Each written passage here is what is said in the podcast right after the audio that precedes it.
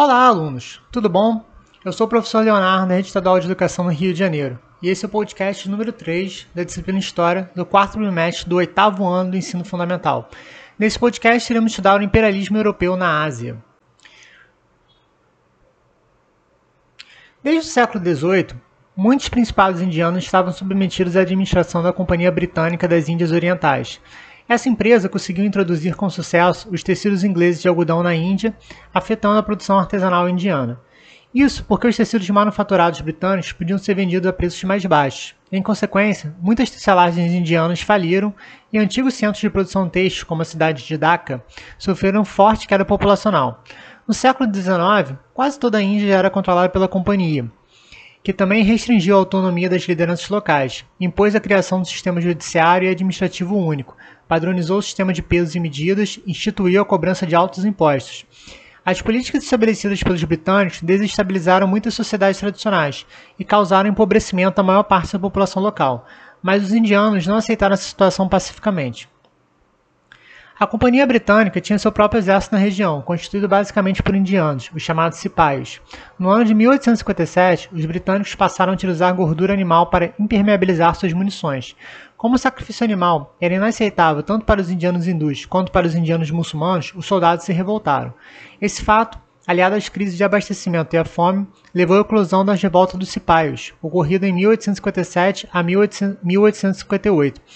Para reprimir a rebelião, o parlamento inglês dissolveu a Companhia Britânica e a coroa britânica assumiu o comando da Índia. Em seguida, os britânicos conquistaram a Birmânia e a Malásia. A China era uma região de grande interesse para as potências imperialistas, pois sua população representava um importante mercado consumidor. Além disso, era um país com uma enorme extensão territorial, onde podiam ser investidos capitais na indústria e nos transportes. Porém, o governo chinês era muito centralizador, que colocava inúmeros obstáculos à invasão estrangeira. Apesar de não exercer o domínio político sobre a China, a Companhia das Índias Orientais comercializava em território chinês, principalmente o ópio.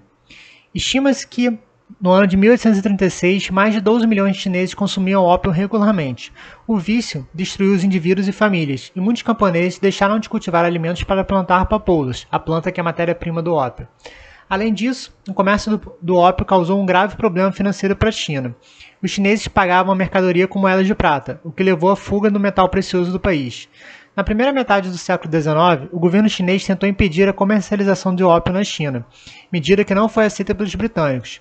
Para assegurar o seu negócio na China, a Grã-Bretanha iniciou a Guerra do Ópio, que durou de 1839 a 1842. Os ingleses bombardeavam algumas cidades na costa sudeste e destruíram navios chineses. A China se rendeu e assinou em agosto de 1842 o Tratado de Nanquim, que estabelecia a abertura de alguns portos chineses ao comércio com a Grã-Bretanha e transferia Hong Kong ao domínio britânico. Entre os anos de 1879 a 1905, britânicos, franceses, estadunidenses, russos, alemães e japoneses se instalaram na China e obtiveram alguns direitos de comércio. Nas décadas finais do século XIX, a população camponesa da China havia empobrecido muito e houve aumento do banditismo. Além disso, missionários alemães empreenderam violentas ações contra os não cristãos, gerando forte sentimento anti-missionário entre os chineses. Para defender os seus interesses políticos e econômicos, combater a ação dos bandidos e expulsar os estrangeiros do país, muitos chineses passaram a organizar-se em sociedades secretas. Uma das mais importantes, a Sociedade dos Punhos Harmoniosos e Justiceiros, combinava duas tradições dos camponeses, o boxe chinês e o xamanismo. Os boxers, como ficaram conhecidos membros dessa sociedade, ocuparam parte da cidade de Pequim em julho de 1900, incendiando diversas áreas e isolando as representações diplomáticas estrangeiras. O governo chinês apoiou a revolta e declarou guerra às potências imperialistas.